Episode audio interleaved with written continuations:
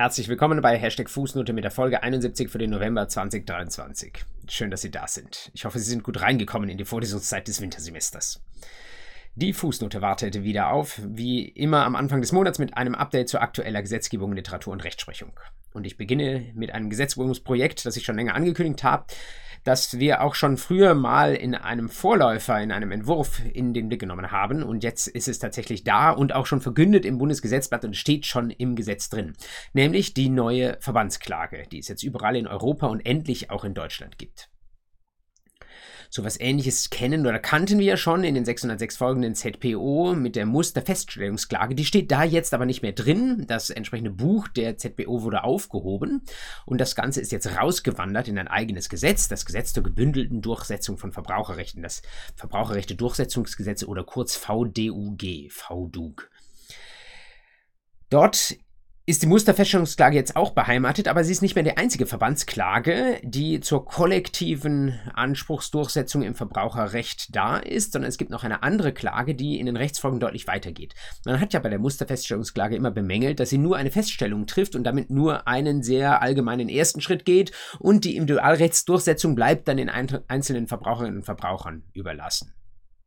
Das kann künftig anders laufen mit der sogenannten Abhilfeklage. Abhilfe bedeutet, dem Begehren der Verbraucherinnen und Verbraucher wird unmittelbar abgeholfen, obwohl diese Verbraucherinnen und Verbraucher nicht als Parteien am Prozess beteiligt sind. Den Prozess führt weiterhin mit ihrem Interesse im Blick eine Verbraucherzentrale oder ein anderer Verbraucherverband. Trotzdem, obwohl die Verbraucher dann nur äh, als fernere Verfahrensbeteiligte indirekt am Verfahren beteiligt sind, sind sie nachher oder sollen nachher unmittelbare Nutznießer des Verfahrens sein. Das ist ein Trick, den die Europäische Union anwendet, um die Verbraucherinnen und Verbraucher aus ihrer Lethargie rauszuholen. Man sagt, ihr müsst gar nicht mehr klagen, ihr müsst euch einfach nur noch kurz einhängen, den Rest macht dann die Verbraucherzentrale für euch und ihr könnt euch dann wieder rühren, wenn ihr das Geld haben wollt. Wenn ihr irgendwo eure Bankverbindung hinterlegt, dann wird das automatisch an euch ausgezahlt. Das genau ist gemeint mit einer sogenannten Abhilfe etwas gewöhnungsbedürftig für den deutschen Zivilprozess. Man ist eigentlich nur daran gewöhnt, dass derjenige, der Partei ist, nachher auch die Früchte des Prozesses tragen kann, also vollstrecken kann, nur derjenige, der am, Partei, am Prozess beteiligt war. Das soll jetzt nach der Vorstellung des europäischen Gesetzgebers jedenfalls anders sein. Aber vielleicht hat man erkannt, dass das nicht mehr so gut zur ZBO passt und das mag ein Grund gewesen sein, weswegen das jetzt in einem eigenen Gesetz außerhalb der ZBO geregelt ist.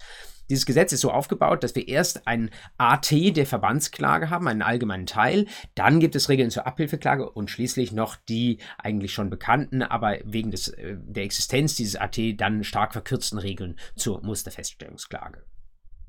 Wann kann man so eine Klage erheben? Es müssen mindestens 50 Verbraucherinnen und Verbraucher potenziell betroffen sein. Das ist eine eher niedrige Hürde. Man weiß ja noch gar nicht, wie viele Verbraucherinnen und Verbraucher sich nachher in das Verfahren reinhängen werden. Da äh, wird es ganz viele Fallgestaltungen geben, die die Verbraucherzentralen und andere Verbraucherverbände, die auch äh, klageberechtigt sind, muss man sagen, die die tatsächlich für so eine Verbandsklage dann nutzen können eine gewisse Bremse ist reingekommen im Gesetzgebungsverfahren, weil das natürlich auch zwischen den Ampelparteien nicht unumstritten war. Äh, dadurch, dass man gesagt hat, wir wollen nicht zu viele Fremdinteressen, wir wollen wirklich reine Verbraucherinteressen. Das bedeutet, ähm, diejenigen, die so ein Verbraucherverfahren vielleicht bisher mal finanziert haben, indem sie Vorschuss gegeben haben und nachher am Erfolg beteiligt worden sind, die sollen sich bitte ein Stück weit im, äh, im Zaum halten. Wir wollen nicht zu viel Einfluss von solchen Prozessfinanzierern. Und das ist gemündet in einer Regel, die nun lautet, dass ein Gewinnanteil für Finanzierer, die diesen Prozess mitfinanzieren, maximal 10% der erstrittenen Summe nachher äh, betragen kann. Bisher waren das im Markt eher 25 bis 30 Prozent.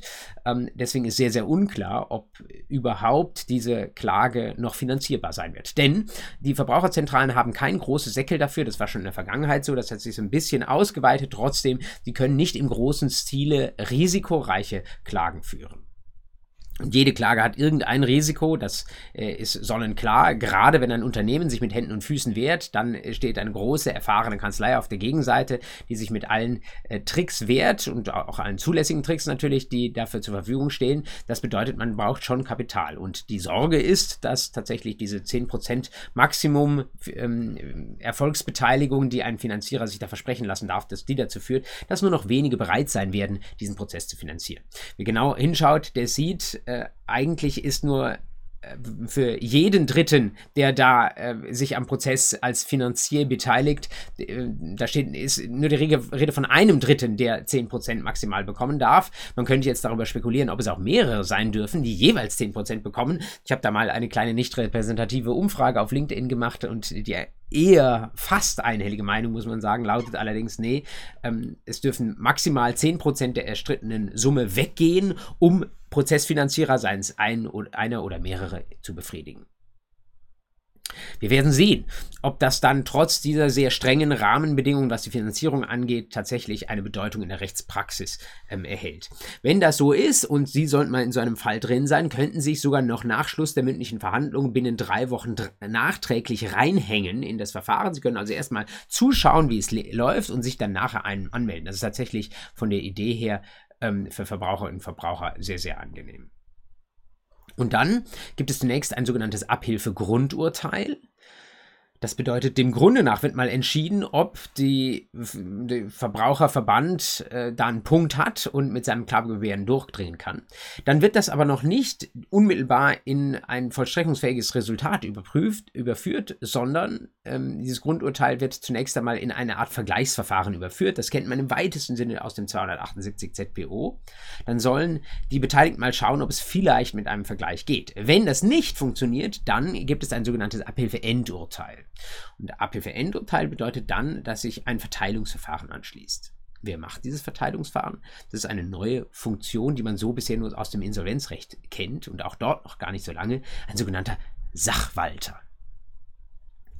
Wenn Sie also zukünftig nicht Anwältin werden wollen, dann können Sie Sachwalterin werden. Ob es dafür genügend Fälle gibt, hängt eben an dem Erfolg der Abhilfeklage. Ich zweifle da eher. Ähm, Insgesamt darf man, glaube ich, dieses Sachwalterverfahren, was da jetzt eingesetzt wird, um aus dem erstrittenen Betrag irgendwie die Verteilung an die Verbraucher zu ermöglichen, durchaus auch kritisch sehen. Denn die Europäische Union, die hatte sich eigentlich vorgestellt, dass die Verbraucher unmittelbar aus dem positiven Urteil, das die, der Verband für sie erstritten hat, dann einen Zahlungsanspruch bekommen. Jetzt, was macht der deutsche Gesetzgeber daraus? Der schaltet eben ein Behörd, quasi behördliches Verfahren dazwischen, noch mehr Bürokratie, obwohl doch eigentlich die Lehre aus der Musterfeststellungsklage war, es soll bitte nicht so kompliziert mit so vielen Schritt, Zwischenschritten sein für die Verbraucher, sondern es soll schnell gehen und es soll möglichst unmittelbar gehen. Also ob das europarechtskonform ist, darf man, glaube ich, mit Fug und Recht ähm, bezweifeln. Wenn es da Fälle gibt, ähm, wo sich das dann vielleicht doch auch mal für einen Finanzier rechnet, für eine geringere Erfolgsbeteiligung oder wo die Verbraucherzentralen genügend Geld haben, um mal so ein, ein Pilotverfahren zu führen.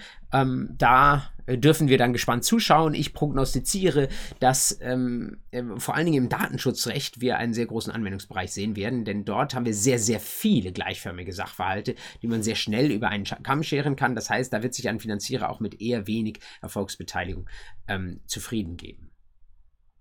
Beobachten Sie es mal, lesen Sie vielleicht sogar einfach mal dieses Verbraucherrechte-Durchsetzungsgesetz, ähm, das ja bereits seit jetzt einigen Wochen gilt ähm, oder überfliegen Sie zumindest die Überschriften, einfach um grob orientiert zu sein. Mein zweiter Punkt für heute, Literatur. Da möchte ich Ihnen zunächst einen Beitrag aus der, glaube gerade noch aktuellen Juristenzeitung empfehlen, aus der Feder des Berliners Daniel F. Uhr. Da geht es um Überlegungen zur Automatisierbarkeit der Rechtsanwendung. JZ 23 auf den Seiten 833 bis 842. Über Legal Technology haben wir schon häufig gesprochen, aber das Thema bleibt natürlich heiß und wer sich da mal nochmal einlesen möchte und einen grundlegenden Überblick bekommen möchte darüber, ähm, was wir eigentlich vielleicht auch an Früchten aus der Rechtsinformatik des späten 20. Jahrhunderts heute noch verwerten können, was wir an unseren Regeln digitalisieren und automatisieren können und wo das noch nicht geht und wo es auf absehbare Zeit auch nicht gehen wird der ist mit diesem Aufsatz von FAU gut beraten. Man erfährt auch, ähm, welche Möglichkeiten es vielleicht geben könnte, so etwas wie maschinell lernende Software, künstliche Intelligenz in die rechtliche Arbeit mit einzubinden. Ähm, FAU sagt sehr klar, und ich finde das überzeugend, äh, man kann über alles nachdenken, aber muss sich klar darüber sein, dass dann die Entscheidungsmechanismen andere sein werden als diejenigen, die wir haben, wenn unser menschliches Gehirn darüber entscheidet. Das ist, damit ist noch nicht zwingend gesagt, dass es schlecht ist, was da kommt kommt, ist es einfach erstmal nur anders und man muss sich fragen, ob man das haben möchte. Zweiten Beitrag, den ich Ihnen empfehlen möchte, ist einer, der Sie womöglich ganz unmittelbar betrifft, aus der Feder von Kevin Rösch und Erik Schießer. Der Titel, der schon alles sagt, lautet Wie geht's? Und äh, da steht ein Teil äh, dieser beiden Worte in Klammern. Äh, man kann das auch verkürzt sagen, WG, Fragezeichen. Und damit ist schon gesagt, worum es geht. Rechtsfragen zu studentischen Wohngemeinschaften. Veröffentlicht in der Jura 2023 auf den Seiten 1114 bis 1120. Also, ähm, wenn Sie mal äh, in Ihrer WG ein rechtliches Problem haben, werden Sie vielleicht bei Rösch und Schießer fündig. Äh, vor allen Dingen aber, wenn Sie kein Problem haben, was ich Ihnen wünsche, würde ich Ihnen trotzdem empfehlen, diesen Beitrag zu lesen. Denn ähm, ich glaube, es ist etwas Gutes, wenn gerade Sie als angehende Juristinnen und Juristen ähm, ab und an mal durchsubsumieren, was in ihrem Leben alles so stattfindet. Also nicht nur beim Bäcker der Semmelkauf, sondern auch, äh, wenn sie bei Kleinanzeigen Gegenstände kaufen oder verkaufen, wenn sie sonst irgendwo ähm, im E-Commerce unterwegs sind, wenn Probleme entstehen, vielleicht weil jemand mal ähm, etwas nicht so liefert, wie sie das eigentlich gewünscht haben, etwas kaputt ist. Sie müssen nicht aus allem einen Rechtsstreit machen, aber es ist eine gute Idee, glaube ich, für sich einfach mal zu probieren, wie würde dieser Fall laufen, wenn ich ihn tatsächlich versuchen würde, juristisch zu lösen. Und da bietet natürlich ihre eigene Wohngemeinschaft Gemeinschaft, in der sie womöglich leben, ein wunderbares Anschauungsbeispiel. Ich sage eben gerade nicht, dass sie einen Rechtsstreit gegen ihre Mit-WG-Mitbewohner äh, führen sollen oder von, gegen, mit ihren Vermietern einen Z Streit vom Zaun brechen sollen. Aber ähm, sie können ja für sich im Stillen mal überlegen, wie die Dinge da so liegen. Oder vielleicht wird Ihnen auch von Ihren Freundinnen und Freunden berichtet, was, wie es dort so läuft. Und dort jedenfalls betrifft es Sie dann nicht unmittelbar. Und dann können Sie da mal einen kleinen Rechtsanwendungsfall, jedenfalls in der Theorie, daraus machen. Das hilft Ihnen beim Subsumieren etwas selbstverständlicher zu werden und ähm, bringt ihnen erste Berührungspunkte mit der juristischen Praxis, auch wenn sie das dann eben äh, nicht bis zum letzten ausleben sollte. Schließlich, dritter Beitrag, den ich Ihnen empfehlen möchte, ist etwas ungewöhnlich für die Fußnote, weil es mir ja eigentlich qua meiner eigenen Herkunft um Zivil- und Zivilprozessrecht geht. Äh, aber jetzt gehe ich mal doch einen Schritt raus äh, in das öffentliche Recht, in einem Bereich, der mich allerdings auch mit dem öffentlichen Recht noch am ehesten verbindet, das Daten- und Datenschutzrecht. Da möchte ich Ihnen einen Beitrag aus der Computer und Recht empfehlen, CR 2023 auf den Seiten 341 bis 48, erster Teil und 414, 420, zweiter Teil. Computer und Recht ist abrufbar über Juris, also für Sie frei zugänglich. Aus der Feder von Mario Martin Martini und Caroline Kemper. Und der Titel lautet Clearview AI, das Ende der Anonymität? Fragezeichen. Ich weiß nicht, ob Sie gehört haben, was Clearview äh, ist. Das ist ein Anbieter, der bietet Identifizierung an. Mit aus irgendwelchen Bildern oder Videos heraus äh, er sammelt anderswo personenbezogene Daten ein, so muss man das wirklich sagen, und verknüpft die dann mit Bildern, die er sieht. Sehr wirksam und das sind auch die ersten Kunden dieser, dieses US-amerikanischen Anbieters für ähm, Polizei- und Strafverfolgung, die zum Beispiel aus einer Überwachungskamera ein Video auswerten müssen und die dann womöglich mit Hilfe dieser Software erkennen können, ah ja, aufgrund, äh, ich fantasiere jetzt etwas irgendeines TikTok-Videos, das da mal vor äh, sieben Monaten veröffentlicht wurde, hat jetzt aus frei zugänglichen persönlichen Daten dieser Anbieter diese personenbezogenen Daten herausgelesen, aber das darf, steht das auf einem anderen Blatt und äh, verknüpft sie jetzt mit dem Überwachungsvideo und kann dadurch Personen identifizieren. Also das Datenschutzrecht, insbesondere die Europäische Datenschutzgrundverordnung, lässt natürlich alle Alarmglocken schrillen. Zugleich bei Polizei und Strafverfolgung gibt es immer diejenigen, die das schon auch befürworten. Und man muss äh, sagen, dass die Datenschutzgrundverordnung selbst tatsächlich an einer Stelle sagt, naja, wenn es der Rechtsdurchsetzung dient, dann kann es zumindest sein, dass wir da mal eine Ausnahme machen und personenbezogene Daten auch ohne Einwilligung freigeben. Natürlich ist der Anwendungsbereich, selbst bei der Polizei äh, könnte man darüber streiten, ob man sowas in deren Händen sehen will. Das ist so der gläserne Mensch, äh, äh, überall sichtbar, wer ich bin, wie ich heiße, weil überall die Überwachungskameras sind. Ähm, äh, man könnte das Ganze natürlich auch äh, in Kundschaft übersetzen, die jenseits der Polizei steht. Also wenn jeder und jede von Ihnen sich das auf das Handy runterladen kann, geht einfach durch die Fußgängerzone und sieht von der App erkannt, äh, das ist äh, Claudia Müller, die mir da entgegenkommt und dieser äh, Mensch heißt äh, Hanno Schulz und so weiter und so fort. Ähm, ist das das, was wir wollen? Das scheint so ein bisschen tatsächlich das Ende äh, nicht nur der Anonymität, sondern auch des Datenschutzrechts, wie wir es heute kennen, zu sein. Es ist aber technisch möglich und deswegen ist es, glaube ich, ganz wichtig, dafür, darüber informiert zu sein, welche Rechtsfragen sich da stellen und deswegen erlaube ich mir, Ihnen auch diesen Beitrag zu empfehlen. Und das führt mich jetzt zu meinem dritten Punkt, nämlich der Rechtsprechung. Was gibt es da zu berichten? Zunächst ein Urteil des OLG Stuttgart vom 19. August 23 unter dem Aktenzeichen 2U41 aus 22. Dieses Urteil steht unter dem Begriff Bastelfahrzeug und damit ist schon viel gesagt darüber, worum es geht. Ein Gebrauchtwagen sollte verkauft werden, aber wie so häufig ähm, wurde der deklariert als ein Bastelfahrzeug. Das kennen Sie. Ähm, wenn sowas als Bastelfahrzeug deklariert ist, würden Sie wahrscheinlich erwarten, dass es wahrscheinlich nicht mehr fährt und dass man da noch Einzelteile irgendwie ausschlachten kann und würden wahrscheinlich nicht mehr viel Geld dafür zahlen. So war es auch in diesem Fall. Dieser Gebrauchtwagen wurde als Bastelfahrzeug ähm, inseriert. Er wurde dann aber nochmal Probe gefahren, sodass die Käuferin schon ähm, das, den Eindruck bekommen könnte, irgendwie er fährt schon noch. Und dann gab es noch eine weitere Klausel, die sagte, sie kaufen dieses Auto wie gesehen und wie Probe gefahren. Also der Verkäufer versucht ganz transparent zu sein. Ähm, keine Ahnung, ob dieses Auto morgen zusammenklappt. Sie haben Glück, dass es überhaupt jetzt gerade noch fährt, aber sie können damit nicht mehr längere Zeit fahren. Es kommt, wie es kommen musste. Bald stottert der Motor, man stellt fest, irgendwas mit der Zündkerze stimmt nicht und die Käuferin sagt, ich will raus aus dem Vertrag, ich will zurücktreten. Und natürlich die altbekannte Frage, gab es da einen Sachmangel bei Gefahrübergang? Wie hätten Sie geurteilt? Viele hätten vielleicht so geurteilt, wie ich es auch für naheliegend empfunden hätte, zu sagen, naja, was soll die Verkäuferin machen? Geht ja nicht anders. Sie hat alles gesagt, was an Schwäche an diesem Auto dran ist, das muss doch eigentlich halten. Wir haben eine subjektive ähm, Partei, wir haben eine Parteivereinbarung, eine subjektive Anforderung im Sinne des 434 Absatz 2 und ähm, es spielte noch unter dem alten Recht, aber das ist insoweit gleich geblieben. Das heißt, es ist ähm, eine Beschaffenheitsvereinbarung und die, mehr kann die Käuferin nicht erwarten. Das heißt, wenn das Auto dann morgen zusammenbricht, dann ist es halt so die Sollbeschaffenheit wurde durch die Ist-Beschaffenheit erreicht.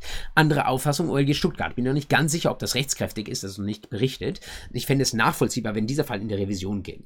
Denn das OLG sagt, schaut doch mal in den 476 Absatz 1 Satz 1 hinein. Verbrauchsgüterkauf gilt auch für Gebrauchtfahrzeuge, so lag der Fall in diesem Fall. Und da steht drin, äh, man darf nicht einfach Gewährleistung ausschließen bestimmte äh, auf einen Gewährleistungsausschluss, der im Voraus vor Auftreten eines Mangels geschlossen ist, kann sich unter bestimmten Umständen die Verkäuferin nicht berufen. Und das OLG sagt, gekauft wie gesehen und das Label Bastelfahrzeug, das sei ein Gewährleistungsausschluss. Gewährleistungsausschluss oder Beschaffenheitsvereinbarung? Das ist da die große Frage. Ich sage mal nur so viel, ganz vorsichtig. Ich habe noch keine Besprechung zu diesem Urteil gesehen, ähm, aber ich meine, das könnte man auch anders sehen. Ähm, man könnte auch sagen, ähm, die Gewährleistung muss gar nicht ausgeschlossen werden an der Stelle, sondern das verstehen wir ganz anders. Wir sagen einfach, die Beschaffenheit wurde einfach entsprechend auf ein sehr niedriges Maß zurückgeschraubt. Das wurde konsentiert, das hat die Käuferin so gesehen und gekauft und dann passt das auch so, kein Sachmangel. Ähm, für Sie nur wichtig, sollte so ein Fall mal in der Klausur kommen. Erst recht sollte das natürlich noch hoch zum BGH gehen.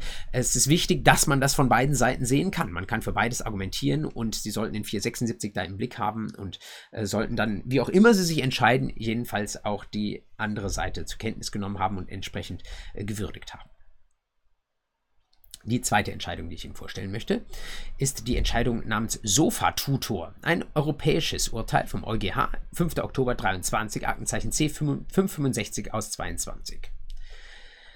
Auch ein Fall, wo das Gericht anders entschieden hat, als ich es wahrscheinlich prognostiziert hätte. Und gerade deswegen, wenn sowas kontraintuitiv läuft, finde ich es immer sehr berichtenswert. Es ging um ein österreichisches Unternehmen, das hat ein Abo für Schüler Lernplattformen angeboten. Also, ich konnte da einen Account machen. Besonders an diesem Fall war, dass dieser Account zunächst kostenlos war und nach einer Testphase in einen kostenpflichtigen Account überging. Und das Ganze wurde online abgeschlossen, deswegen haben wir ein Widerrufsrecht. Die Frage in diesem Fall war allerdings, haben wir das Widerrufsrecht nur am Anfang oder muss nicht der Anbieter auch in dem Moment, wo das Ganze von kostenlos auf kostenpflichtig wechselt, erneut ein Widerrufsrecht anbieten. Das hatte er nämlich nicht gemacht. Da hätte ich gedacht, dass der EuGH argumentiert, ähm, für ein kostenfreies Angebot ähm, da entscheidet man sich noch relativ schnell und der Impuls, sich von so etwas wieder zu lösen, entsteht erst dann, wenn ich sehe, Geld wird abgebucht.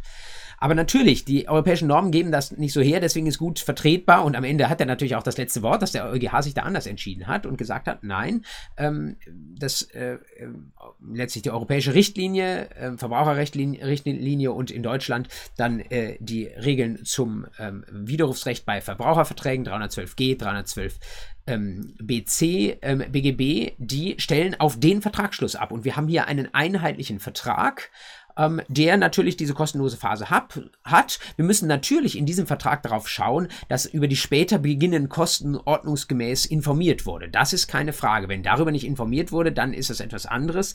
Ähm, dann ist der Vertrag vielleicht sogar mit einem anderen Inhalt zustande gekommen. Aber sofern die ursprüngliche Information, Vertragsinformation, ähm, völlig klar dahingehend war, dass nach einer vielleicht vierwöchigen Testphase dann die kostenpflichtige Zeit beginnt, dann muss der Verbraucher tatsächlich während der kostenlosen Phase noch überlegen, ob er das Widerrufsrecht ausübt. Und wenn er es nachher bereut, dass das Geld abgebucht wird, dann ist es sein Problem, dann ist das Widerrufsrecht bereits weg, weil es ja nach 355 Absatz 2 in 14 Tagen abläuft etwas gewöhnungsbedürftig, aber wunderbar in eine Klausel mit einzubauen. Es gibt gute Argumente in diesen Fällen von einer Verzögerung des Widerrufsrechts auszugehen, aber es lässt sich eben normativ nicht so einfach begründen. Deswegen auch der EuGH vielleicht am Ende auf dem richtigen Weg, äh, wenn auch gewöhnungsbedürftig und Sie sollten sich das allemal hinter die Ohren schreiben. Das führt mich zu meinem letzten Urteil. Wiederum EuGH, 28. September 23, Aktenzeichen C 133 auf 22 aus 22. Ein Urteil aus dem schönen Oberbayern ähm, zum großen Thema Zufriedenheitsgarantie. Das wurde schon in den sozialen Medien genüsslich berichtet. Da gab es einen Anbieter von Funktionskleidung, also die Kleidung, die Leute gerade aus dem Flachland, so sagt man, tragen, wenn sie in die Berge gehen. Und der hat äh, nicht nur ein gutes Produkt versprochen seinen Kundinnen und Kunden, sondern hat gesagt, ich gebe euch, hatte so ein kleines Bappal dran gemacht und gesagt, ich gebe euch eine Garantie, ihr seid mit dieser Funktionskleidung, die ihr bei uns erwerbt, euer Leben lang voll und ganz zufrieden. Das Ganze war dann jetzt kein Fall, der von einem Verbraucher vor die Gerichte gebracht wurde, sondern es wurde vor die Gerichte gebracht von einem Wettbewerber. Das gibt es manchmal so Unterlassungsklagen im Wettbewerbsrecht, ist aber trotzdem für uns eine nicht uninteressante Frage. Der hat auf Unterlassung geklagt, das so zu bewerben. Und die große Frage, die jetzt zunächst der BGH aufgemacht hatte, war, wie sieht es eigentlich aus? Ist das eine Garantie im Sinne von 443 BGB? Wenn sie das wäre, diese Zufriedenheitsgarantie, ganzes Leben lang zufrieden, sonst könnte das Ding zurückgeben. Äh, dann hätten wir Informationspflichten im Verbrauchsgüterkauf aus dem 479 BGB. Sie können sich den, wenn Sie es nämlich getan haben, den 479 mal dran kommentieren an den 443. Und diese Informations- und Dokumentationspflichten hatte unser oberbayerischer Anbieter jedenfalls nicht erfüllt. Ich hoffe, er kam nicht aus äh, Niederbayern, irgendwo aus dem Landshuter Raum, irgendwo da aus der Ecke. Dann täte ich ihm Unrecht. So, jedenfalls diese 479 Pflichten waren unstreitig nicht erfüllt, dann wäre die Klage entsprechend begründet gewesen. Und der BGH hat dazu aber gesagt, naja, äh, so eine Zufriedenheit mit einem Produkt, das ist nichts, was eine Beschaffenheit ausmacht. In 443, da geht es um eine Beschaffenheit, deswegen keine Garantie im Sinne von 443, also keine Informationspflichten im Sinne von 479, also lieber Unternehmer nichts falsch gemacht.